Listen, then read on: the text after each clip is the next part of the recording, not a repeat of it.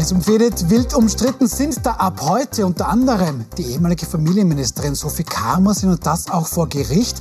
Ab heute auch Martha Grumbeck, das ist die Klimaaktivistin, die sich gerne auf Straßen klebt. Die sitzt ab heute zwei Wochen in Haft. Und plötzlich umstritten sind da auch die Landeshymnen von gleich vier österreichischen Bundesländern. Das besprechen wir mit unseren Gästen. Lena Schilling ist hier Klimaaktivistin, Buchautorin und darüber hinaus eine der politischsten jungen Frauen des Landes. Vielen Dank für die Einladung offensichtlich nicht so gern. Schön, dass Sie da sind, Frau Stilling. Dann bei uns Robert Willager, Politikberater. Auf sein Urteil hören unter anderem FPÖ-Größen wie Norbert Hofer oder auch der oberösterreichische Landeshauptmann Stellvertreter Manfred Hein-Buchner. Herzlich willkommen, Herr Willager. Guten Abend. Und Anneliese Rohrer, sehr geehrte, aber auch sehr strenge Stammgästin, Top-Journalistin, die nach wie vor sehr interessante Kolumnen für die Presse schreibt. Schön, dass Sie wieder da sind, Frau Rohrer. Guten Abend. Wir kommen zu unserem ersten Thema. Sie hatte nie genug. Das wirft die Anklage der heute der ehemaligen ÖVP-Familienministerin Sophie Karmersin vor. Sophie Karmersin soll nach ihrem Ausscheiden aus der Politik ungerechtfertigt rund 78.000 Euro kassiert haben. Im Falle der Verurteilung drohen Karmersin drei Jahre Haft. Sie selbst plädiert auf Freispruch und spricht heute von Traumata die Sie und Ihre Familie erlitten hätten durch die Festnahme. Frau Rohrer, ähm, das muss man schon sagen, Sophie Karmasin war bislang die einzige Beschuldigte, die ja tatsächlich in U-Haft gesessen mhm. ist. Ähm, kein Thomas Schmid, auch nicht die Meinungsforscherin mhm. Sabine Beinschab, jetzt Grundzeugin auch gegen offensichtlich Karmasin und auch kein Sebastian Kurz. Ist Frau Karmasin da tatsächlich eine Art Bauernopfer, wie sie sich womöglich selbst sieht? Na, das kann man jetzt im Moment so nicht sagen, weil bei Kammernsin gibt es offenbar fertige Anklagen. Mhm. Und bei Kurz müssen wir, ich weiß nicht, wie lange warten.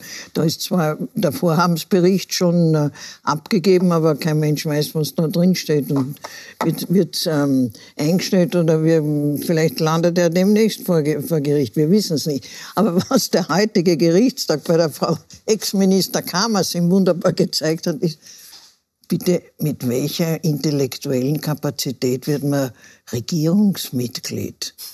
Kann man dann wirklich hergehen und sagen, ja, ich war zu naiv und das habe ich alles nicht gewusst. Und da habe ich mich über, also reintreiben lassen.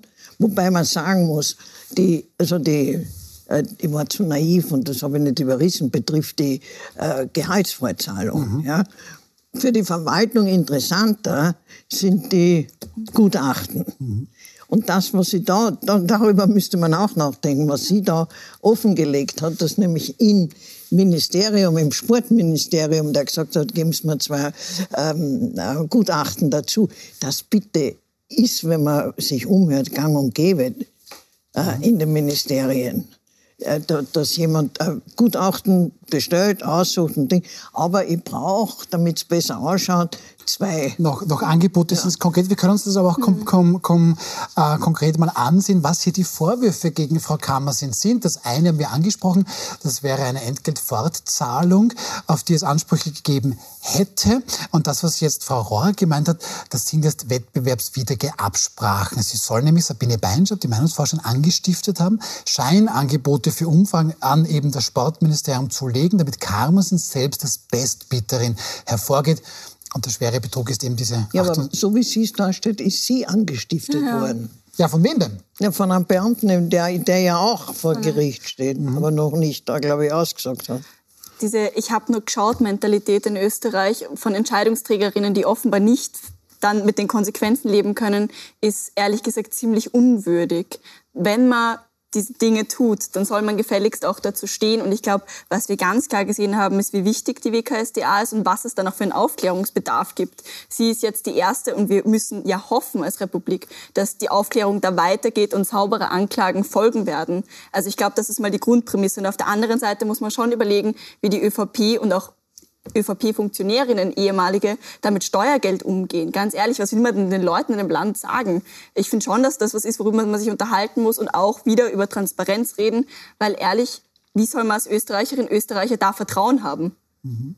Aber also das Urteil der beiden Damen, wenn ich das jetzt richtig einordne, ist relativ klar. Herr Willager, ist es bei Ihnen auch so? Mhm. Ähm, der, die anwaltliche Vertretung von Frau Kamersin meint, die WKStA, die sei da großteils falsch abgebogen. Die Bewertung der Staatsanwaltschaft sei eklatant falsch.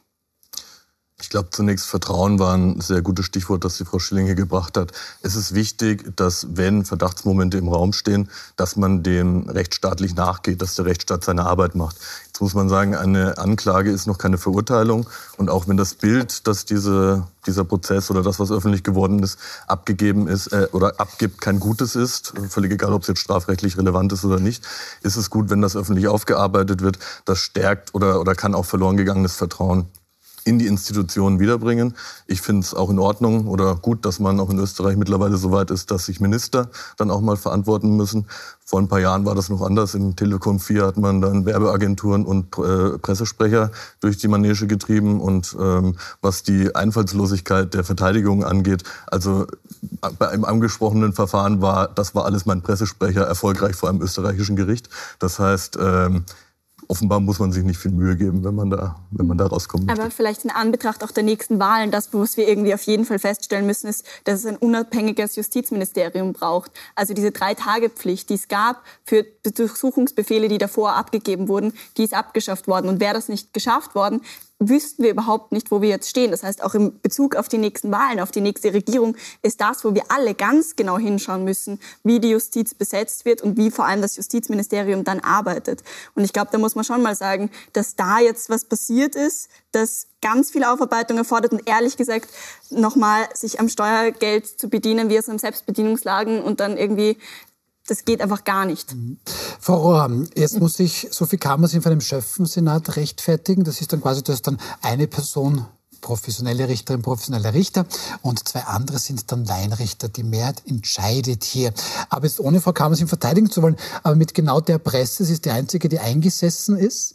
Ähm, auch wir hier sind relativ klar, da scheint es recht schwierig zu sein, objektiv zu sein. Ist das ein Nachteil für Frau Kammers in das, ein Schöffensenat und auch diese negative PR oder ist das äh, gerechtfertigt. Naja gut, in Amerika würden die Verteidiger sagen, äh, nachdem äh, den ganzen Theater um sie herum, äh, sie hat kein, keine Chance auf, auf ein faires Verfahren und damit äh, würde die Verteidigung äh, plädieren, das einzustellen. Das wäre in Amerika, wir sind anders. Ja? Ähm, ich habe jedes Vertrauen in, in die Justiz, vorläufig. Ja, und habe eigentlich, äh, hab eigentlich ein, ein ungutes Gefühl, äh, wenn so die Stimmung entsteht, hängt sie höher. Ja. Mhm. Ähm, das ist, glaube ich, unserem Rechtssystem äh, nicht, äh, nicht würdig. Was mich wirklich mehr verstört, ja, ist diese, ähm, wir diese, die, auch die Verteidigungslinie, sie war zu naiv, sie hat es nicht überrissen, äh, sie wurde da hineingetheatert. Ich meine, wir hatten, auch da, wir hatten einen Finanzminister namens Krasser, der gesagt hat, er kennt sich mit den Steuersachen nicht aus. Oder Blümel, der gemeint hat, er hat keinen Laptop und dann spazieren gefahren ist. Das ist ein Qualitätsproblem, das ist ein politisches Handwerksproblem. Das müsste man, glaube ich, zuerst einmal angehen, weil das spielt auch in den Vertrauensverlust hinein. Aber das ist eine gute Frage. Ähm, Herr Willecker, wie ist das so? Da wird natürlich immer gerade besonders die FPÖ auch, auch gleich in die Kantare genommen, ähm, weil ja hier auch viel zu wenig ähm, Qualität im Personal sei. Sehen Sie da auch so ein ganz generelles Problem, dass eine Ministerin, Minister eigentlich, das könnten wir beide vielleicht auch, wir brauchen da gar kein Fachwissen. Und ja, da gibt es ja ohnehin die Beamtinnen und Beamten, die machen das dann und die stehen halt wir beide da vorne. Ähm, ist das ein Problem aus Ihrer Sicht? Ich glaube, dass es nicht gut ist und auch der Analyse nicht gerecht wird, wenn man sagt, die Politik, die kriegen alle viel Geld und arbeiten nichts und keiner kennt sich aus. Das wird vielen Leuten, die sehr engagiert sind in der Politik, die sehr viel Fachwissen haben. Ähm, Politiker ist kein einfacher Beruf. Ähm, das, äh, das stellt man sich, glaube ich, immer ein bisschen romantisch vor. Ähm, wird den Leuten nicht gerecht, die da auch gute Arbeit leisten. Insgesamt, ja, man kann jetzt drüber reden, ist diese Verteidigungsstrategie äh, sonderlich kreativ oder ist sie es nicht? Ähm, wahrscheinlich ist sie es nicht wenn man sagt als Ministerin, ich, ich weiß von gar nichts. Ähm, aber ich kann jetzt auch verstehen, dass sie keine Munition für ihre, für ihre eigene Anklage liefert. Also das kann man ihr jetzt auch nicht vorwerfen. Ja, aber haben wir da jetzt ein Problem? Aber wie die Frau Schilling sagte, ich meine, man könnte doch, man könnte doch dazu stehen eigentlich. Und dass EntscheidungsträgerInnen, ich finde, das ist ja die Essenz. EntscheidungsträgerInnen übernehmen in dem Moment, wo sie ein Amt bekleiden, eine Verantwortung. Und zwar eine Verantwortung den Österreicherinnen und Österreichern gegenüber. Eine Verantwortung allen Menschen in diesem Land gegenüber. Und in den letzten Jahren hat man schon immer wieder massiv an dieser Verantwortung zweifeln müssen. Eben nach diesem Ibiza-Skandal, wo ganz viel aufgekommen ist und da nochmal, ich bin wahnsinnig froh, dass es aufgekommen ist. Aber wäre das nie passiert, wäre das vielleicht unter der Hand geblieben. Und dass wir so einen Maßstab setzen, dass ein Korruptionsskandal jede dritte Woche in der Zeitung steht und alle sich denken, ah, schon wieder, ist irgendwie echt nicht gerecht für eine österreichische Demokratie. Aber Frau Rohr, ist es so, also es gibt schon Hochrisikoberufe, ich denke es an Pilotinnen und Piloten, die werden also wirklich auf, auf, auf, auf Herz und Nieren geprüft, da muss alles funktionieren, weil das eben sehr gefährlich ist, so ein Flugzeug ähm, sicher zu starten und zu landen. Bei Politikerinnen und Politikern macht man das eigentlich nicht. Also wir haben jetzt gleich eine ganze Reihe von Gesundheitsministern ge gehabt, also zwei ganz konkret, die gemeint haben, eigentlich bin ich ja viel lieber Sozialminister, mit der Gesundheit habe ich es gar nicht so. Ähm, wir haben auch schon einen Zivildiener als, als Verteidigungsminister gehabt und so weiter und so fort. Haben wir da womöglich wirklich ein Problem, dass hier das Personal zu wenig qualifiziert ist oder ist das unfair, so wie Herr Willack auch sagt? Na, also äh, wie, wie der Herr Kollege gesagt hat, äh, man, man soll die, äh, das politische äh, Handwerk nicht zu sehr abwerten. Es geht, es geht nicht darum, dass jemand in der Sache alles versteht. Ja. Es sind nur zwei, zwei Entwicklungen eingetreten. Das erste, die erste Entwicklung ist, und zwar ja, seit, seit, äh, seit kurz muss man sagen, noch mehr vorher auch schon, äh, dass die Bürokratie, die Sachbürokratie immer schlechter geworden ist, weil sie parteipolitisch ausgetauscht wurde. Man müsste mal hergehen und schauen, wie viel äh, Sektionschefs gesagt haben, Dankeschön, ich, ich verlasse die Bürokratie aus parteipolitischen Gründen. Das war schon vor, vor kurz. Ähm, das ist einmal das, äh, das Erste. Und das Zweite ist, ähm, wenn das zum Beispiel einreißt, das trifft ja nicht nur die, die Regierungsmitglieder, wenn das einreißt, äh, was jetzt bei Herrn Sobot, äh, beim Kana aufgekommen das war ein freudscher Fehler. Ist das. Bei Herrn Kahner aufgekommen ist und mit seiner Plagiatsgeschichte. Es ist ihm eine Täuschungsabsicht nicht nachzuweisen gewesen. Ja? Also es gab offenbar Stellen, aber man konnte ihm nicht nachweisen, dass er das bewusst getäuscht hat. Kann ich bei der Frau Kammersin auch sagen. Also was, kurze, lange Rede, kurzer Sinn. Äh, es geht nicht um die Qualifikation als solches. Es geht darum, dass politisch ähm, es geht um Integrität. Fehlt. Ja, es fehlt, es, ja, es fehlt Integrität, es fehlt das, äh, der politische Anstand. Dann würden nämlich all diese Sachen nicht vorkommen. Ich glaube nicht, dass es muss nicht ein generaler Verteidigungsminister sein. Es muss jemand der Verteidigungsminister sein, der für die Sache das richtige Gespür hat und, und äh, die, äh, die, äh, richtige, das richtige Durchsetzungsvermögen. Und ich finde aber gleichzeitig tatsächlich einfach allgemein gültige Regeln geschaffen werden, damit unser Justizsystem weiter gut funktioniert. Ich meine eben Pilnercheck, ich glaube, wir sind wirklich nicht weit davon geschrammt, dass es anders gelaufen ist und dass ganz viele Skandale nicht aufgefallen wären, dass viele Leute einfach weitermachen hätten können wie bisher. Das heißt, das Wichtigste für mich ist eben genau, sind genau diese Punkte, dass die unabhängige Justiz nicht Ministern drei Tage davor anruft und sagt, hey, Kollegen, wir kommen dann vorbei. Mhm. Na, das geht sich nicht aus. Also da, da gibt es eine Verpflichtung und einerseits natürlich geht es um Integrität und alle Menschen sollen Politik machen können, wenn sie den richtigen Anspruch haben, nämlich äh, das Beste für dieses Land zu tun und für die Menschen. Und zweitens aber ganz klare Regeln, nach denen das System funktioniert und wie man mit Korruptionsskandalen umgeht. Ich bin immer ein bisschen überrascht davon, wie hoch die Überraschung ist ähm, in diesem Land. Österreich, auch wenn ich mich jetzt wieder unbeliebt mache als Bundesdeutscher, aber Österreich ähm, ist gegründet worden aus einem, auf einem Duopol aus Rot und Schwarz, wo man sich die Republik aufgeteilt hat. Das ging von Postenschacher über, ähm, ja, weiß ich nicht, äh, auch, auch äh, natürlich, wer hat welche Ressourcen, wo fließt Geld hin. Ähm, die Republik war über Jahrzehnte das Eigentum von ÖVP und SPÖ. Aber finden Sie das jetzt, gut? Nein, ganz im Gegenteil. Aber ich glaube, es ist auch dann teilweise wieder etwas sehr Symptomatisches, wenn ein Bundespräsident sagt, so sind wir nicht. Naja, ein bisschen halt schon. Ähm, und natürlich, wo Macht ist, ist immer auch Machtmissbrauch. Es wird immer einzelne Menschen geben, die ihren persönlichen Vorteil daraus ziehen äh, wollen. Aber zum einen sehen wir ja jetzt gerade, dass juristische Aufarbeitung funktioniert. Wir können uns jetzt über die die Stellung oder die, die Agenda einzelner Staatsanwaltschaften meinetwegen noch trefflich diskutieren. Aber im Großen und Ganzen funktioniert ja dieses System. Und es gibt immer auch noch die Kontrolle durch den Wähler.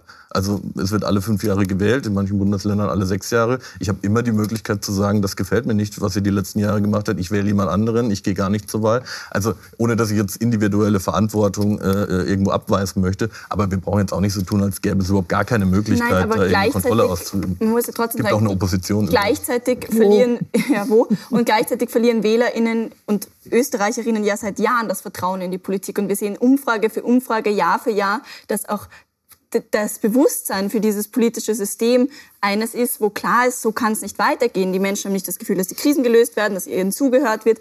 Und das grundlegende Problem ist ja schon in dieser Demokratie, dass durch diese Korruptionsskandale, glaube ich, ganz, ganz viel aufgerüttelt wurde. Und ehrlich gesagt, würde ich mir wünschen, dass wir so nicht sind. Und wenn nicht, muss man ein politisches System bauen, das dem zumindest ein bisschen gefällt ist. Frau Schilling, wir sind so. Ich wollte, ich wollte gerade auf Frau Rohrer kommen, die wird das anders sehen. Und darf ich Sie da gleich mal noch fragen, weil Sie beobachten das Ganze das schon lange. Ja. Es hat hier unser bundesdeutscher Gast diese Analyse getroffen. Das war eigentlich immer schon so. Wir Österreicher haben wohl das Wort dazu, sind wir einfach hinterfotzig. Wir wissen es ja ohnehin. Und jetzt regen wir uns halt auf, weil es gerade die andere Partei trifft, die jetzt nicht meine ist. Ähm, jetzt regen wir uns halt gerade auf, aber in Wahrheit machen das eh alle, die an der Macht sind? So, nicht, das Problem in Österreich ist, wie Sie gesagt haben, das wurde gegründet auf diesem System, aufgeteilt, du lass mich in Ruhe und, äh, und Postenschacher. Das Problem ist, dass die Leute davon leben. Ich meine, es kann dann einem Gutteil der österreichischen Bevölkerung nichts Schlimmeres passieren, als wirklich Antikorruptions, ein Antikorruptionsklima in diesem Land. Das ist einfach, wir müssen, wir, wir müssen, also nicht, nicht auch die Medien natürlich, aber die Zivilgesellschaft muss sich ihrer Verantwortung äh, bewusst werden, dass wir dieses System seit Jahrzehnten toleriert haben. Mhm. Ich ja, muss schon. Und jeder Einzelne muss kurz einwerfen, Deutschland ist nicht besser, Österreich ist deutlich unterhaltsamer. Das ist schon ein Ja, weil wir eine, eine ausgeprägtere Schlawiner-Mentalität haben. Äh, die mhm. macht uns äh, für, für Deutsche wahrscheinlich liebenswerter, ja. Aber natürlich für die Moral und für das Vertrauen in Institutionen ist das, ist das kein, keine gute Entwicklung. Aber welche Konsequenzen bräuchte es da? Gibt es denn überhaupt welche? Weil wenn wir alle mehr oder weniger der vorsichtig, vorsichtig gesagt Beitragstäterinnen und Beitragstäter sind, weil ich gehe halt dann mal aufs Amt und ja, das so geht schon. Es. Das machen wir ich doch. Ich habe das noch nie gemacht. Sie haben das noch nie gemacht. Aber ich, äh, Sie sind noch jung. Ja, es wird schon noch. Es wird schon noch. Okay. Stehe. Das ist die Antwort drauf. Ja. Ja? Ich bin noch jung. Die, ja, diese Generation soll ja. sagen, wir, wir sind nicht so. Ja. ja. Ob das funktioniert, äh, weiß ich nicht. Aber wir müssen es doch versuchen. Wir ja, können natürlich. doch nicht festhalten an einem System, das Korruption so inhärent fördert, einem System, das uns jetzt die letzten Jahre und Jahrzehnte im Grunde gezeigt hat, dass dieses Land auf es wurde schon gesagt, dass dieses Land so Aber Frau Schilling, ist. Ich, ich, glaube, wir sind, wir, ja. wir sind vielleicht, vielleicht, hat die letzte Generation das falsche Thema. Ich glaube, wir müssen ein anderes Klima bekämpfen. vielleicht sollten der Sie einen Schwenk in Ihrer Karriere machen, Kommunikationsberater der letzten Generation werden. Das wäre eine schöne Wende. Schön, schön, welche Allianzen sich hier dann plötzlich bilden. Nein, aber Frau Schilling, ähm, ich glaube, in der Analyse werden Ihnen ganz, ganz viele recht geben. Was sind denn die Konsequenzen? Benennen Sie das ganz konkret. Was erwarten Sie sich? was ich mir erwarte, ist wahrscheinlich leider realpolitisch relativ egal. Was jetzt passieren muss, ist, dass die Zivilgesellschaft und vor allem wir alle wieder ein politisches Bewusstsein kriegen, heißt, dass wir mitreden können, dass diese Prozesse lückenlos aufgeklärt werden, dass es keine Schlupflöcher gibt und vor allem, und das ist, ähm, glaube ich, das Entscheidende, dass es ein Bewusstsein darüber gibt, was Politik sein soll und wie Entscheidungsträgerinnen agieren sollen. Und dass wir uns da vielleicht auch als Bürgerinnen wieder mehr zutrauen und sagen, so nicht. Herr Willecker, was jetzt also spannend ist, gerade in der Politik, ist, dass es hier zwei Bewertungen gibt. Da gibt es mal die eine, die strafrechtliche, da muss sich MS Sophie Kammersinn verantworten für offensichtlich ähm, Dinge, die womöglich strafrechtlich ähm, relevant sind. Dann gibt es aber auch die politisch-moralische Komponente. Sebastian Kurz würde da jetzt reinfallen, da liegt angeblich seit Wochen und Monaten jetzt mehr oder weniger der Untersuchungsbericht da. Jetzt weiß man nicht, warum es da jetzt nicht weitergeht. Eine Ressourcenfrage, sagen die einen, und die anderen sagen, ja, die haben nichts Konkretes gefunden. Ähm, ich kann doch eigentlich jede Politikerin Politiker moralisch mal rausschießen, lange bevor es irgendwann mal strafrechtlich relevant wird. Ist das ein Problem? Theoretisch ist das natürlich möglich, dass ich ähm, ja, vielleicht auch mit schmutzigen PR-Methoden arbeite, damit irgendwo was hängen bleibt. Ähm, das ist auch etwas, das, das praktiziert wird. Das heißt jetzt nicht, dass das bei Sebastian Kurz der Fall ist, aber das ist, ja, es gehört zum politischen Instrumentarium dazu, ob man das jetzt gut findet oder nicht. Ähm, letzten Endes, ja, es ist natürlich so, dass es äh, nicht sein kann, dass Verfahren zehn Jahre dauern. Ja, wenn wir uns das, das Verfahren von Grasser anschauen, ähm, das ist auch aus rechtsstaatlicher Sicht, aus politischer Sicht, aus gesellschaftlicher Sicht ein Wahnsinn, dass Leute zehn Jahre de facto in einer absoluten Unsicherheit äh, leben, ob sie jetzt quasi dann, die, die Leute sind verurteilt, voll, vollkommen egal, was da am Ende bei rauskommt. Das heißt, ja, wenn Vorwürfe im Raum stehen, ähm, dann muss denen natürlich nachgegangen werden, dann muss denen auch zeitnah nachgegangen werden und dann muss der Rechtsstaat auch sehr schnell, möglichst schnell, aber auch möglichst gründlich, ich weiß, dass sich das oft widerspricht, ähm, seiner Arbeit nachgehen. Und letzten Endes gibt es da ja Sicherungsmechanismen. Also eine Staatsanwaltschaft prüft ja in der Regel sehr genau, ähm, oder zumindest prüft sie, ähm, bevor Anklage erhoben wird. Und wenn man dann oft genug baden gegangen ist, ähm, dann lässt es natürlich auch für eine Ermittlungsbehörde, ähm, ja, hinterlässt ein Stück weit ihre, ihre Spuren. Das heißt, ja, schnellere Verfahren, trotzdem eine gewisse, ein gewisses Qualitätsniveau sicherstellen. Und dann, glaube ich, kann man da auch dem entgehen, dass da über Jahre hinweg Unsicherheit herrscht und jemand eigentlich von der Öffentlichkeit verurteilt wird, obwohl vielleicht am Ende gar nichts übrig bleibt. Frau Rohr, das klingt jetzt ein bisschen wie der Fall Sebastian Kurz, der ja selbst auch immer sagt, er habe da nichts getan. Er freue sich auch darauf, dass dann jetzt mal ähm, quasi ja, beweisen zu können. Da passiert jetzt derzeit nichts. Politisch natürlich ist Sebastian Kurz mal raus und wie auch noch. Ähm, Gibt es da ein Problem, wenn wir das politisch-moralisch schon so früh quasi abschließen und strafrechtlich braucht das aber Jahre, bis da überhaupt was passiert? Na, das Problem ist, äh, dass ähm, in, auf der politischen Ebene alias äh, äh, Kurz kein, also der Unterschied äh, zwischen rechtlich und moralisch. Es gibt offenbar kein Sensorium, was geht und was nicht geht. Ganz einfach. Was man macht und was man nicht macht. Was anständig ist und was nicht anständig ist. Und die strafrechtliche Seite ist, ist, das kann kein Argument sein. Sie haben recht, es dauert zu lang und es sind so viele politische Einflüsse und das äh, fördert wieder das Misstrauen. Was geht da vor sich? Wer, wer mischt da mit? Aber das Grundproblem ist, dass bei so vielen Politikern in unserer in Österreich jedenfalls, nur davon reden wir, dass, die haben keine Sensibilität mehr für, für das, was geht und was nicht geht. Ich meine, wir können zurückgehen in, in die Jahre des Herrn Kurz und können aufzählen, was alles eigentlich nicht gegangen wäre. Gegangen, gegangen wäre. Sogar. Mhm. Und da brauche ich kein Strafrecht dazu. Wenn ich hergehe und Steuergeld verwende für, für Umfragen, die mir helfen, brauche ich kein Strafrecht. Das ist einfach unanständig. Also ein bisschen hier Moral. Und wenn ich mich rausrede im Untersuchungsausschuss mit irgendwelchen Formulierungen äh, verneble, brauche ich kein Strafrecht. Es ist nicht anständig. Ich, ich möchte es gerne so stehen lassen. Ja, ähm, und hatte gesagt, wir werden das natürlich weiter beobachten. Sabine Weinschab, die Grundsagen ist dann am Donnerstag geladen im Prozess gegen Frau Kamersin. Und wir kommen währenddessen zu unserem nächsten Thema. Fürs Klima ins Gefängnis. Martha Krumbeck. Sie ist die Mitbegründerin der letzten Generation in Österreich. Das sind die Klimaaktivisten und Aktivisten, die sich da auf die Straßen kleben. Frau Krumbeck hat heute in Wien ihre sogenannte Ersatzfreiheitsstrafe angetreten. Die bezahlt ihre Verwaltungsstrafen nicht und geht dafür jetzt zwei Wochen hinter Gittern. Die einen meinen, Frau Krumbeck ist eine Heldin. Die anderen meinen, wen interessiert dieses Thema eigentlich? Und die wiederum Nächsten meinen, könne man Frau Grumbeck vielleicht nicht doch noch ein bisschen länger einsperren. Herr Willacker, zu welcher Fraktion gehören Sie? Ich stehe auf der Seite von Rechtsstaatlichkeit, so, ähm, so simpel das jetzt vielleicht klingen mag. Wenn wir uns anschauen, um welche Straftaten es da geht, das ist Nötigung, das ist zum Teil gefährlicher Eingriff in den Straßenverkehr. Das sind alles keine Lappalien. Und da gibt es einen Strafrahmen, der zu Recht auch äh, etwas größer ist. Wenn, oder ich muss es anders sagen, aus meiner Sichtweise, Rechtsstaatlichkeit ist eine der größten Errungenschaften, die die Menschheit überhaupt je hervorgebracht hat. Die sich darauf verlassen zu können, dass ein Gesetz für alle gilt, dass ein Gesetz überall gilt, das ist eine ganz, ganz große Errungenschaft. Und Rechtsstaatlichkeit schützt vor Willkür, sie schützt den Schwachen vor dem Starken und sie schützt letztlich das, was wir Demokratie, was wir Gesellschaft nennen.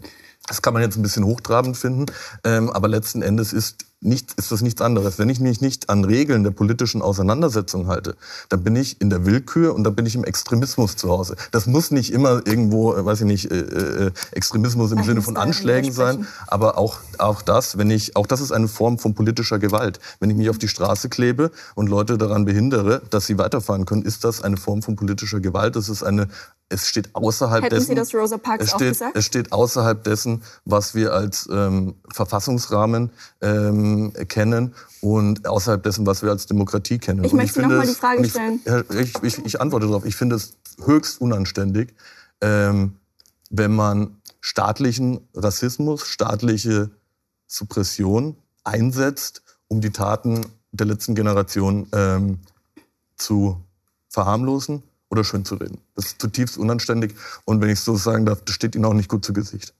Ich glaube, das, was die Frage ist, ist, was ist ziviler Ungehorsam und was ist das für eine Praxis? Sie haben das gerade beschrieben, als wären das ähm, tatsächlich eben Bereiche im Straftatbereich, dann wäre sie auch sehr viel länger im Gefängnis. Das ist es nicht. Das ist alles in einem Verwaltungsstrafbereich. Das ist in Österreich wie falsch parken oder über die Ampel fahren, über eine rote. Ich glaube, die meisten Menschen in Österreich, den Auto haben schon mal einen Strafzettel gekriegt. So, das ist das Strafmaß, in dem wir uns hier befinden. Erstens. Zweitens, ziviler Ungehorsam ist eines der Mittel, um Gesellschaften weiterzuentwickeln. Und das war nur ein Beispiel von ganz vielen. Wir können über die Arbeiterinnenbewegung reden, über die Frauenrechtsbewegung und die Suffragetten. Die haben nicht Bilder mit Tomatensuppe angeschüttet, sondern Bilder zerhackt. Und die Frage ist, worüber reden wir hier? Wir reden über die Klimakrise. Und das ist eine der wird auch eine der zentralsten Krisen in den nächsten Jahren sein. Und es ist keine Kleinredung von anderen historischen Einordnungen. Ganz im Gegenteil, es geht mir einzig und allein um die Praxis. Und ich Sie möchte haben gerade, auf das Sie haben gerade Thema ganz freiwillig die Rassentrennung der USA mit der Durchsetzung von Rechtsstaatlichkeit in Österreich das war. Nein, Da das haben Sie gemacht. Nein, das haben Sie gerade gemacht. Das war auf gar keinen. Ich habe Sie nur gefragt, was Sie grundsätzlich von dieser Praxis halten. Ich habe gar nichts hier gleichgesetzt. Es war einfach nur eine Frage und Sie haben mir das gerade im Mund umgedreht. die Durchsetzung und die Aufrechterhaltung von staatlicher Ordnung ist in einer Demokratie ganz, ganz entscheidend. Nur weil Diktaturen, Unrechtsregime ihre Staatlichkeit auch durchsetzen, ist das noch lange nicht das Gleiche.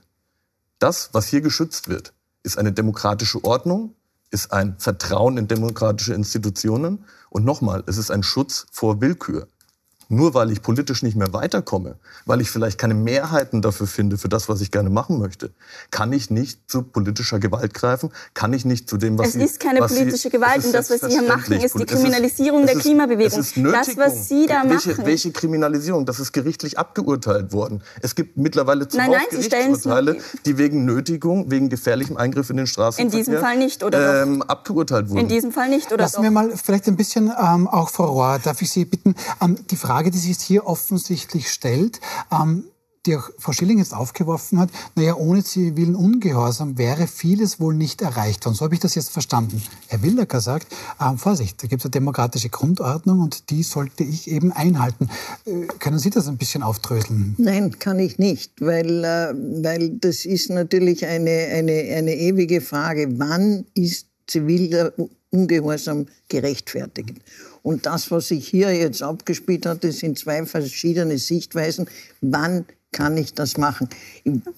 Es ist nicht so, dass immer der Rechtsstaat äh, Priorität haben muss.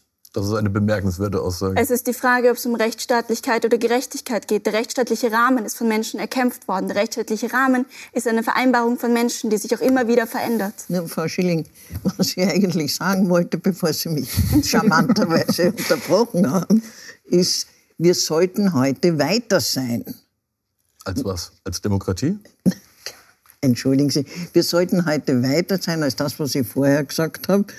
Ähm, als eine Situation, wo der Rechtsstaat nicht Priorität haben soll über den zivilen Ungehorsam, weil es auch um Menschenrechte geht und, und, und.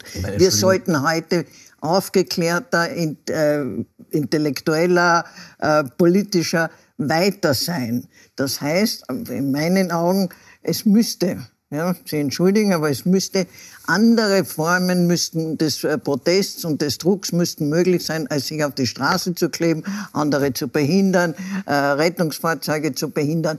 Das ist mein Problem mit diesen ja, Aktionen. Da bin ich ganz bei Ihnen. Können Sie sich vorstellen, was in diesem Land los wäre, wäre, wenn ein Freiheitlicher sagen würde, der Rechtsstaatlichkeit darf nicht die höchste Priorität haben. Das ich habe nicht Wahnsinn. gesagt, darf nicht. Verdrehen Sie mir nicht aber das Wort. Das es ist nicht immer so. Ich möchte habe gesagt, es darf nicht als Forderung. Verzeihung, dann wollte ich Ihnen das nicht in, die, in den Mund legen. Aber, ich möchte das, aber es, ist, ja. es ist natürlich, ich meine, letzten Endes, in letzter Konsequenz haben Sie gesagt, es gibt Darreicherungsformen von politischem äh, Protest, da wo die Rechts oder bei der die Rechtsstaatlichkeit nicht so hoch einzuschätzen ist. Es ja, gibt ganz viele. Ich möchte, darf ich, darf, ich, darf ich ganz kurz? Wir müssen leider schon ein bisschen in die Werbung. Merken wir uns das bitte. Ich möchte noch nach der Werbung besprechen, ob wir hier mit zweierlei Maß messen. Weil jetzt zum Beispiel eben, da geht es um einen Klimawandel, dann kann ich mich auf die, auf die Straße kleben und dann ist mal gut. Wenn es theoretisch die FPÖ, also weniger Ausländer im Land möchte, wenn die sowas machen würden, dann brennt die Republik. Wird hier also mit zweierlei Maß gemessen. Ähm, darüber sprechen wir gleich nach einer kurzen Pause. Bleiben Sie dran. Ich verstehe Sie überhaupt nicht.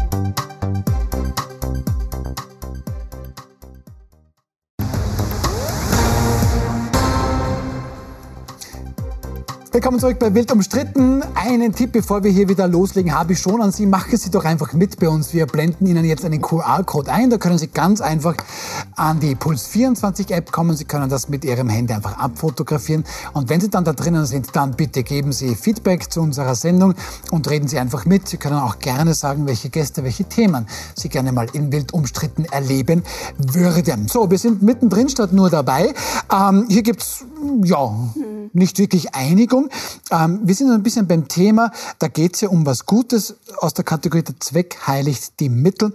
Und Herr Willacker, jetzt die Frage an Sie, wird damit zweierlei Maß gemessen? Wenn jetzt theoretisch, weiß ich nicht, FPÖ auf die, auf die Straße geht und sagt, ich möchte eigentlich ganz gerne ein bisschen weniger Ausländer haben, weil es ist ja dann am Ende des Tages doch mein Geld, dann würde die, die Republik brennen. Also kann ich, wenn es jetzt aber um den Klimawandel geht, dann sind wir alle ein bisschen ähm, selbst fasziniert und finden das ganz toll. Wird hier also mit zweierlei Maß gemessen? Ja, nochmal, ich bin absolut der Meinung, dass der Zweck nicht alle Mittel heiligt. Und auch ein vermeintlich, weil ich glaube nicht, dass es da den meisten um den Klimaschutz geht, sondern, oder zumindest manchen nicht, ich glaube, da ist auch sehr viel Selbstdarstellung dabei, ähm, kann niemals es rechtfertigen, dass ich sage, wenn ich mit demokratischen Mitteln nicht weiterkomme, dann mache ich es halt mit undemokratischen Mitteln. Und ja, ich bin absolut davon überzeugt, dass wir ganz anders reden würden, ähm, wenn sich FPÖ-Mitglieder gegen illegale Massenmigration auf die, auf die Straße kleben würden. Dann würde äh, der Vizekanzler Kogler wahrscheinlich persönlich den Wasserwerfer fahren. Ähm, das haben wir alles hier nicht. Ähm, es wird so getan, als wäre es ja etwas Gutes. Und wenn, wenn er sich für etwas Gutes einsetzt, kann da am Ende nichts Schlechtes bei, bei rauskommen. Und äh, das ist halt eine, eine Sichtweise, die ich nur nicht teile. Nochmal, also Recht, ich glaub, es, gibt, es gibt demokratische Spielregeln, an die hält man sich dann steht man innerhalb des demokratischen Verfassungsrahmens oder man hält sich nicht dran, dann steht man außerhalb. Also ich glaube, also fangen wir damit an. Ich habe äh, damit schon aufgehört. Es gibt in Demokratien immer die Möglichkeit, in Bewegungen und politischen Organisationen in ganz verschiedenen Formen zu partizipieren. Und das geht von Demonstrationen und angemeldeten Kundgebungen durch die Geschichte auch zu zivilem Ungehorsam. Der Zweck heiligt auf gar keinen Fall die Mittel. Aber jetzt nochmal, um zu Ihrer Partei zu kommen. Ein Dominik Knepp, der sagt, man soll Klimaaktivisten anpinkeln. Ich habe keine Ahnung, was für ein Straftatbestand das ist. Aber ich glaube auch nicht, dass das, ähm, dass das Ihr Verständnis von Demokratie ist. Oder vielleicht ist es das doch. Und um da jetzt nochmal den Schritt weiter zu gehen und zu sagen, worüber reden wir? Wir haben heute auch eine, eine Studie mal wieder gekriegt, dass sich das mit den Klimazielen nicht mehr ausgeht. Wir reden über eine der größten Krisen der Menschheit. Wir haben die demokratischen Mehrheiten. Wir haben Mehrheiten in diesem Land für die Einhaltung der Klimaziele und eine Regierung und politische Entscheidungsträgerinnen, die es nicht schaffen, das einzuhalten von 2021. Der Global Risk Report zeigt uns, dass von den größten, von den größten Krisen dieser Menschheit die ersten sechs ökologische sind und die siebte sind Massenvernichtungswaffen. Wenn Sie jetzt das kleinreden, und es geht überhaupt nicht um, jetzt nicht nur um die Aktionsform, sondern es geht um eine allgemeine Kriminalisierung der Klimabewegung von Ihrer Partei, nämlich dezidiert. Und, Darf ich Sie mal was fragen? Ja. Sie haben mehrmals öffentlich die letzte Generation für ihre Protestformen stark kritisiert. Ja. Warum verteidigen Sie hier etwas, an das Sie gar nicht glauben? Ich verteidige den zivilen Ungehorsam. Ich habe in keinem Wort, ähm, ich glaube, das ist gar nicht die Frage, wie ich mich jetzt zur letzten Generation verhalte. Ich war genauso bei den Lobau bleibt. Eine ganz einfache Frage. Ja, Warum ja. verteidigen Sie etwas, an das Sie gar nicht glauben. Ich wenn glaube, ich Ihre, zivilen Ungehorsam. Wenn ich Ihre öffentliche äh, Statements dazu hernehme, sagen Sie, dass Sie das nicht gut finden. Warum verteidigen Sie sie? Ich finde die Taktik der letzten Generation, das ist nicht meine, aber ich bin auch jemand, der zivilen Ungehorsam macht. Man kann sich die Proteste an der Stadtstraße der Lobau bleibt anschauen. Da haben wir uns genauso auf Baustellen gesetzt und einen Grund besetzt, der nicht uns gehört hat. Ich finde im Frühverkehr Menschen in der Straße zu stören nicht den richtigen Weg, aber ich bin nicht die Person, die darüber urteilen kann. Ich sage, ich glaube, dass wir ohne zivilen Ungehorsam und ohne die Debatte darüber, was notwendig ist, in einer Demokratie dazu zu kommen, dass das, was gemacht werden muss, auch eintritt, das ist eine Debatte, die wir führen können. Und ich glaube auch, dass wir über die letzte Generation in Taktiken in der Klimabewegung reden können. Aber ganz ehrlich, ich glaube, diese Verurteilung von Klimaaktivisten, das haben wir gesehen, führt zu Gewalt. Freundinnen von mir sind bei legal angemeldeten Protesten angeschüttet worden mit Chlorsäure. Und das führt genau dazu, weil sich dieses gesellschaftliche Klima verändert. Und dem versuche ich hier entgegenzuwirken, weil ich hier nicht alleine stehe, sondern für eine Bewegung, die für was kämpft, das wir alle in unserer Lebensgrundlage brauchen. Es gehört natürlich aber schon was dazu, sich hinzustellen Nötigungen, strafbare Handlungen zu setzen und dann zu sagen, die Gegenwehr, die man erfährt, ist Gewalt. Das vorher war keine politische Gewalt, aber das ist dann Gewalt. Da möchte ich im Übrigen auch mal die äh, Leipziger Strafrechtsprofessorin Elisa Hofen äh, empfehlen, die ganz klar gesagt hat, wer sich da morgens auf die Straße klebt, muss damit leben, dass ein Autofahrer ihn da wegträgt. Das ist im Rahmen der Notwehr ganz klar geregelt. Also da eine Täter-Opfer-Umkehr zu fabrizieren, damit man die eigenen, nochmal außerdemokratischen, undemokratischen politischen Protestformen legitimiert, das halte ich schon wirklich Sie haben für, wieder für die sehr, Ebene, sehr dreist. Sie haben gerade wieder die Ebene gewechselt. Ich habe über zivilen Ungehorsam als Praxis geredet. Aber, aber, aber Frau, Frau, Frau Schilling, Frau Schilling ähm, noch ja. Ganz kurz. Ähm, stellen wir uns doch einfach mal vor, die letzte Generation würde mit ihrer Agenda durchkommen. Die Politik wird sagen, super, passt, wir machen jetzt Tempo 100 auf der Autobahn. Das wird nicht passieren. Die Politik ist vermutlich aus der Kategorie, ja, mit denen verhandle ich jetzt nicht, weil ich mache mich ja dann erpressbar. Ähm, das ist sicherlich etwas, was Sie auch vielleicht kritisieren. Das muss man jetzt auch hier der Vollständigkeit halber sagen.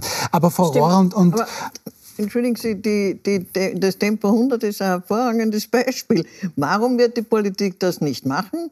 Weil sie glaubt, dass die Leute das nicht wollen und die Leute äh, äh, werden sich nicht daran halten. Warum geht es nicht andersrum? Warum sagt die Gesellschaft nicht, ja, macht's 100? Ich finde auch sehr, sehr spannend. Also ich weiß nicht so oft auf der Autobahn, aber stellen Sie sich mal vor, es kommt die allerärgste Überraschung, man könnte freiwillig Tempo 100 fahren. Nur das interessiert niemanden. Die LKW von Tempo 100, die 80 müssten. Nein, aber man könnte ja freiwillig fahren. Ja, also wenn es die letzte Generation hier einen Punkt hat, wo viele Menschen sagen, siehst du, dann fahre ich doch freiwillig 100. Das steht, machen, macht es auch steht nicht. jedem frei, ein Volksbegehren zu starten, Unterschriften zu sammeln und Leute davon zu überzeugen, und zwar auch die Mehrheit zu überzeugen, dass wir Tempo 100 brauchen nur weil ich diese Menge nicht zusammenbekomme an Leute, dann zu sagen, naja, da muss jetzt gegen die Mehrheit, muss das jetzt durchgedrückt das werden. Das wissen Sie ja gar nicht, ob das Volksbegehren genug stimmt. Sie könnten es ja probieren. Na, ich meine, das, könnte, das, das, dürfte schon die letzte Generation machen, bevor sie sich auf die Straße klebt. Der, der Punkt, glaube ich, geht schon auch an ihn. Aber wichtig, Frau Rohrer, und das ist wirklich... Ähm, nicht lustig. Ähm, Österreich wird, das sagt das Umweltbundesamt, seine Klimaziele selbst gesteckt im Jahr oder die der EU gesteckten im Jahr 2030 ganz klar verfehlen. Äh, damit wir das Gespür in Österreich würde, wenn es seinen Kurs beibehält, 13 Millionen Tonnen CO2 zu viel ausstoßen wohlgemerkt. Und das Ganze wird noch viel schlimmer. Ähm, Österreich hat sich hier seit dem Jahr 1990 kaum bewegt. In 30 Jahren hat man kaum CO2 eingespart. Jetzt mal die Frage an uns nicht ähm, Extremen ja, was soll ich denn jetzt noch tun? Die Politik will das offensichtlich nicht umsetzen. Ich glaube nicht, dass die Politik das nicht will oder nicht kann. Und im Übrigen, ich finde das Thema nicht lustig. Ich fand nur lustig, wie Sie die Punkte vergeben haben wieder. Ja, das ist, ich werde immer ermahnt. Übrigens sollten ja. Sie nicht regelmäßig wild umstritten schauen. Wenn Frau Rohr da ist, ich werde jedes Mal ermahnt. Sie kommen aus dem Sport, Sie verteilen immer Punkte. Ja. Herr Willager, Sie haben einen bekommen. Freuen ich will nur sagen, das ja. Thema finde ich gar nicht lustig. Äh, wir, wir bewegen uns dann nur noch einmal äh, es ist nicht die Politik, die da säumig ist. Mhm. Es ist der fehlende Druck der Zivilgesellschaft. Und in meinen Augen, in meinen Augen müsste die Gesellschaft, müsste der Druck von unten kommen. Aber da würde ich gerne nachfragen, also da würde ich tatsächlich gerne nachfragen. Wir sind vor vier Jahren mit Fridays for Future auf die Straße gegangen. Es waren 30.000 Menschen auf die Straße. Jahrelang haben am Freitag Schülerinnen gestreikt. In Österreich, aber auch in 2966 Städten auf dieser ganzen Welt haben Millionen Menschen gestreikt. Wir haben mit die größten Demonstrationen in den letzten zehn Jahren auf Ja, die und Straße was, gebracht. was wurde erreicht? Genau, Ge- aber genau das ist erreicht? jetzt meine Frage. Wir haben es über den demokratischen Weg probiert, wir haben uns mit Entscheidungsträgerinnen getroffen, wir haben das Mittel des zivilen Ungehorsams genutzt. Jetzt stehen wir da und Sie sagen, es bräuchte noch mehr Druck. Was bräuchte es denn?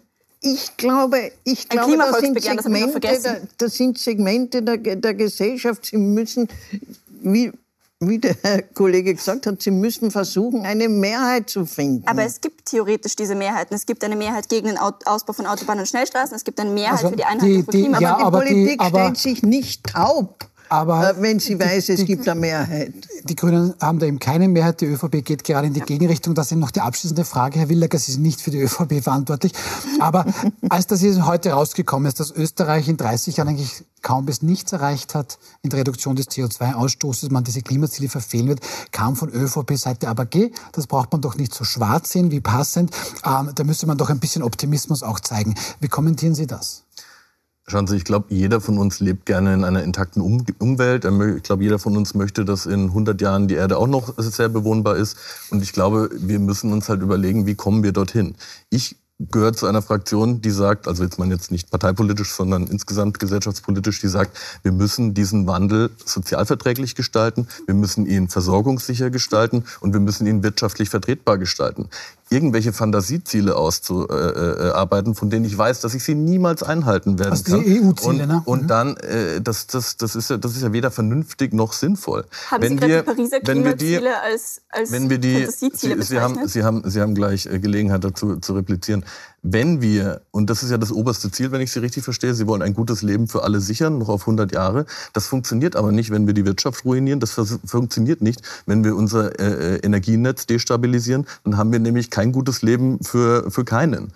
Also äh, sie, man konterkariert die eigenen Ziele, wenn man da die anderen, die soziale Frage, die wirtschaftliche Komponente, die Versorgungssicherheit einfach ausblendet und sagt, ähm, äh, das, das, das spielt alles keine Rolle und wir müssen einfach nur diese Ziele erreichen. Das, um auf Ihre Frage einzugehen, ich habe kritisiert, dass Werte angesetzt werden, das hatten wir damals auch schon in der Dieseldebatte, die vollkommen aus der Luft gegriffen sind, dass äh, da, und da übrigens, äh, da können Sie auch bei den Grünen in Deutschland nachfragen. Ich glaube, äh, Kretschmann war es, der, der kritisiert hat, dass da immer mit Verbrennerausstieg 2030 wird irgendein politisches Ziel gesetzt, wo überhaupt keine wirtschaftliche Idee dahinter steht, wo überhaupt nicht irgendwo sich jemand mal das Ganze durchgerechnet und durchgedacht hat, ist das realistisch, sondern es klingt gut. Und äh, das ist dann irgendwie, ich würde gerne mal wieder von Erwachsenen regiert werden, die nicht irgendwie irgendwelche Fantasiegeschichten, irgendwelche Luftschlösser bauen. Und dann sagen, na ja, und wenn wir es nicht erreichen, oh, das ist aber schade. Gut, jetzt müssen wir ein paar Das Millionen sind zahlen. Richtwerte, die auch durch den IPCC-Bericht, ähm, das heißt von einem fast Konsens der Wissenschaft geäußert wurden. Also ich würde das jetzt nicht, also dass das Fantasieziele sind, finde ich extrem beeindruckend. Zweitens, ja, die Klimafrage ist die soziale Frage unserer Zeit. Wir wissen, wen die Klimakrise am meisten treffen wird und genau deswegen ist es mir so ein Anliegen. Aber ich habe jetzt von Ihnen nur gehört, was alles nicht geht. Dass man das nicht tut und jenes nicht tut. Ich habe in keinem Satz gesagt, wie mein Maßnahmenplan aussehen wird. Ich höre von allen Seiten ständig, was alles nicht geht. Die Frage ist, wir haben uns in einem, wir haben uns als Österreich verpflichtet, in einer globalen Auseinandersetzung das einzuhalten. Und jetzt so zu tun, als würde alles andere nicht gehen, da frage ich mich, da frage ich mich, mit wem rede ich denn da? Also, und das höre ich von vielen Seiten. Und da braucht es eine andere Politik. Lassen wir das einfach so stehen. Ich denke, die Argumente sind gut ausgetauscht. Vielen herzlichen Dank an beide. Wir zwei haben auch was gelernt, Frau Rohrer. Und kommen ich jetzt möchte aber nur sagen, er hat, er hat in einem Punkt, in einem Punkt, ja, Jetzt vergeben auch Sie Punkte. Arme Sie mich nach, Frau Rohrer. Bitte. in Darf einem? Punkt Nein. völlig recht, nämlich, äh, dass die Ziele unrealistisch sind.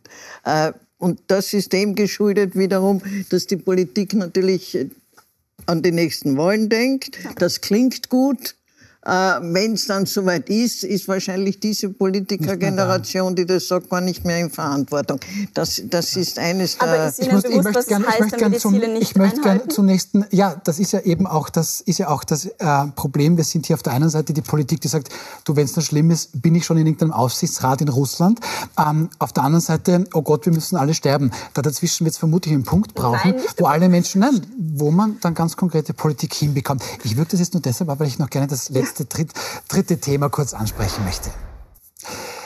Die Landeshauptleute von Ober- und Niederösterreich, von Kärnten und Salzburg haben jetzt einen offenen Brief bekommen. Und da werden sie äh, aufgefordert, jetzt aber mal ganz dringend die jeweiligen Landeshymnen zu überprüfen. Die Forderungen sind davon, tauscht das Ding komplett aus, bis diese Strophe darf nicht mehr äh, gesungen werden, bis hin zu ändert das hier. Ein kleines Beispiel, das wäre die erste Strophe der oberösterreichischen Landeshymne, das sogenannte Hormatlied. Und da steht doch drinnen, das blenden wir Ihnen jetzt ein, Hormatland. Hormatland, entschuldigen Sie mein schlechtes Oberösterreichisch, ähm, die habe ich so gern, ein Kinderl, seine Mutter, ein Hündal, sein Herr.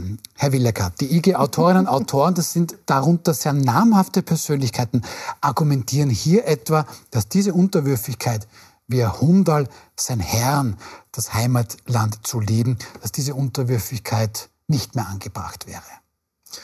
Ich glaube, dass gerade in Oberösterreich die Hymne immer noch ein sehr großes Identifikationsmerkmal auch ist für die Bevölkerung. In diesem ja kindlichen, fast schon naiven äh, äh, Formulierungen steckt auch einfach sehr viel kindliche Liebe, wenn man so möchte, drinnen. Und ich finde, dass man damit keinem wehtut. Ganz im Gegenteil, die Identifikation damit ist sehr hoch.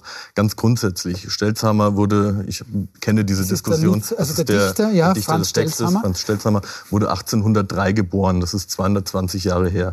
Es haben zu dieser Zeit sehr viele Menschen Menschen kulturelle, wissenschaftliche, technische Leistungen vollbracht, von denen wir heute noch zehren und die, von denen sehr, sehr viele Ansichten vertreten haben, die wir heute in der modernen mitteleuropäischen Zivilisation ganz selbstverständlich ablehnen. Ähm, ich glaube nur, wir werden nicht mehr fertig, wenn wir anfangen, jede, jeden, der wissenschaftliche Leistungen oder auch Dinge ähm, äh, hervorgebracht hat, von denen wir heute profitieren, wenn wir den canceln wollen, wenn wir das alles, alles umstrukturieren wollen. Ich glaube, wenn man Antisemitismus bekämpfen möchte, wenn man Rassismus bekämpfen möchte, dann muss man das im Hier und Heute tun und nicht bei jemandem, der schon 150 Jahre tot ist. Äh, ich glaube, man schießt dort einfach übers Ziel hinaus. Es geht am Ziel vorbei. Und letzten Endes, ich gebe Ihnen auch noch ein Beispiel aus Oberösterreich. Äh, dort steht die Fürstalpine. Die Fürstalpine waren früher die Hermann-Göring-Werke und die Fürst hat es ganz vorbildlich geschafft, ihre eigene Vergangenheit aufzuarbeiten, hat sich der gestellt, hat das wirklich sehr gut gemacht und ist heute einer der führenden ähm, Produzenten von Stahl, die es weltweit gibt. Also man kann auch erwachsen mit so einem Thema umgehen, man kann sich seiner Vergangenheit bewusst sein, man kann sie, ihr sich stellen und man kann trotzdem, und das ist für mich ein erwachsener Zugang, ähm, sagen, wir blenden jemanden nicht aus, aber wir sind auch in der Lage, quasi so reflektiert und so erwachsen zu sein, dass man so ein Lied, das in keinster Weise auch die anderen äh, Strophen groß, nicht, nicht problematisch ist. Also die meisten von uns, Frau Schilling, wissen gar nicht, was letztes Jahr eigentlich passiert ist oder wie sie es politisch einordnen sollen. Jetzt sollen wir also über jemanden urteilen, der seit über 200 Jahren, wenn ich es richtig verstanden habe, gar nicht mehr unter uns ist. Auf der anderen Seite, Franz Stellhammer, Stelzhammer soll ein ja, radikaler Antisemit sogar gewesen sein. Wie ordnen Sie diese Debatte ein? Ich glaube durchaus, dass die Aufarbeitung unserer Geschichte in der österreichischen Republik was ist, das wir nie aufhören können und nie werden. Und ich finde es wichtig, sich damit auseinanderzusetzen. Ich glaube, ob jetzt diese Hymne existiert oder nicht, ist sicherlich nicht meine Entscheidung, aber sich damit auseinanderzusetzen, auch tatsächlich mit österreichischen Strukturen, ist extrem wichtig, auch für die Aufarbeitung von Antisemitismus heute. Und ich glaube, das ist, was wir auf jeden Fall tun müssen. Wir haben erst letzte Woche gesehen bei dieser Drag Queen Lesung, gegen die es wahnsinnig viel Protest gab, dass es zwei Anzeigen wieder äh, gegen, wegen Wiederbetätigung gab, weil zweimal ein Hitlergruß gezeigt wurde. Jetzt ist die Frage, wie man damit umgeht. Aber es ist ganz klar, dass wir in Österreich ähm, da auf einen Grund stoßen. Es gab eine parlamentarische, eine, eine, eine parlamentarische Studie, die rausgekommen ist, dass 36 Prozent der Österreicherinnen glauben, dass Juden aufgrund ihrer Vergangenheit und aufgrund ähm, ihrer, ihrer Stellung in Österreich jetzt einen finanziellen Vorteil haben. Das ist ein großes Problem und das bedarf der Aufarbeitung. Ich bin mir nicht Aber sicher, dann könnte ich mich natürlich mit, über die muss. aktuellen Antisemiten kümmern und nicht um die, die vor 200 Jahren gelebt haben. Frau Rohrer, Sie sind gebürtige Kärntnerin. Es gibt auch Ihre Hymne, die hier, das blenden wir auch noch mal ganz schnell ein. Ähm, hier gibt es ein Problem mit der vierten Strophe. Da steht dann wortwörtlich, wo Mannesmut und Frauen treu, immerhin kommen Frauen vor, die Heimat sich erstritt aufs Neue, wo man mit Blut die Grenze schrieb und frei in Not und Tod verblieb. Helljubeln klingt zur Bergeswand, das ist mein herrlich Heimatland. Die IG-Autorinnen und Autoren kritisieren, dass da früher noch stand, das ist mein deutsches Ja. Heimatland. Ja. Frau Rohrer, wie ordnen Sie diese Debatte ein? Notwendig oder haben wir keine anderen Sorgen? Ich fürchte, man, man kann und soll sie führen, aber unter dem Aspekt, äh, der hier genannt wurde, nämlich brauchen wir wirklich oder ist es wirklich ähm, passend anhand einer zweiten, dritten, vierten, fünften äh, Strophe ähm, die Identität äh, festzumachen, brauche ich als Kärntnerin die vierte, äh, sechste, na, vierte Strophe, vierte Strophe äh, und das herrliche Heimatland, um meine Identität äh, zu finden. Also das, ja, das Argument ist, die Sloweninnen und Slowenen, das ist eine wichtige Gruppe in Kärnten, ja, die würden da nicht vorkommen. Diskutieren. Man soll das ja, diskutieren, aber man, ich finde noch immer, also Sie haben jetzt ein Lieblingswort auf, äh, gefunden, das Erwachsenwerden. Ich sage, ich finde noch immer, wir sollten weiter sein. Ich brauche doch nicht die, die Hymne für meine Identität. Und wenn ich sie brauche, dann habe ich ein Problem mit der Identität und dann sollte man darüber reden. Ja, also, Was brauche ich? Ja? Staatlichkeit lebt natürlich auch immer von Symbolik. Deswegen gibt es eine Nationalflagge, deswegen gibt es eine Hymne, deswegen gibt es, weiß ich nicht, ganz viele andere äh, Aber dann Dinge, müssen wir doch über diese Symbolik auch reden. Es ist doch ganz normal, dass man sich als Gesellschaft Symbole gibt, hinter denen sich jeder vereinigen kann. Also Aber da, ist, da, da kann sich offensichtlich nicht jeder vereinigen. Das bezweifle ich. Hinter jeder, der vierten Strophe äh, vereinigt, sich, äh, vereinigt sich nicht es ist, alle gut, Kärntner. Es ist die Kärntner Hymne, dass man jetzt diese eine Strophe und eine Zeile rauspickt. Aber, okay. Aber letzten Endes ist wenn Sie jetzt, Hymne. Wenn Sie jetzt unbeteiligt sind, weil Sie in keinem dieser vier Bundesländer leben, dann empfehle ich Ihnen sehr, machen Sie das noch heute Abend, schauen Sie mal die französische Nationalhymne, die Marseillaise oder auch Fratelli d'Italia, die italienische. Hui, da spritzt das Blut, mein lieber Freund. Ähm, auch das ist sicherlich etwas, das man besprechen kann. Wir kommen jetzt leider langsam zum Ende. Hier geht es aber sehr spannend weiter. Die Ränder übernehmen. Das ist das Thema in Pro und Contra bei meiner Kollegin Gundula Geiginger. Gundula, was erwartet uns jetzt gleich bei dir? Ja, hallo Werner, du hast schon gesagt, bei uns geht es heute um die Frage, warum die Linken und die Rechten bei der Salzburg-Wahl gewonnen haben und die politische Mitte immer mehr verliert. Wir schauen uns an, was heißt das für Salzburg, was heißt das aber auch für den Bund, wo ja im nächsten Jahr ebenfalls Wahlen anstehen. Dazu begrüße ich bei mir im Studio eine Runde von Politik-Insidern und ich begrüße auch Kai Michael Dankel, den Mann, dem mit der KPÖ in Salzburg eben dieser Überraschungserfolg gelungen ist. Es geht schon gleich los in wenigen Minuten. Bis gleich. Dankeschön, Gundula Geiginger. Also da geht's spannend weiter. Morgen geht's ebenso spannend weiter, ohne wild umstritten. Morgen um 20.15 Uhr große Sondersendung Kampf um die SPÖ. Wir sprechen mit den drei Kandidatinnen, den Kandidaten. Die geben ihre Pläne direkt bei uns bekannt und analysieren das dann in der Runde.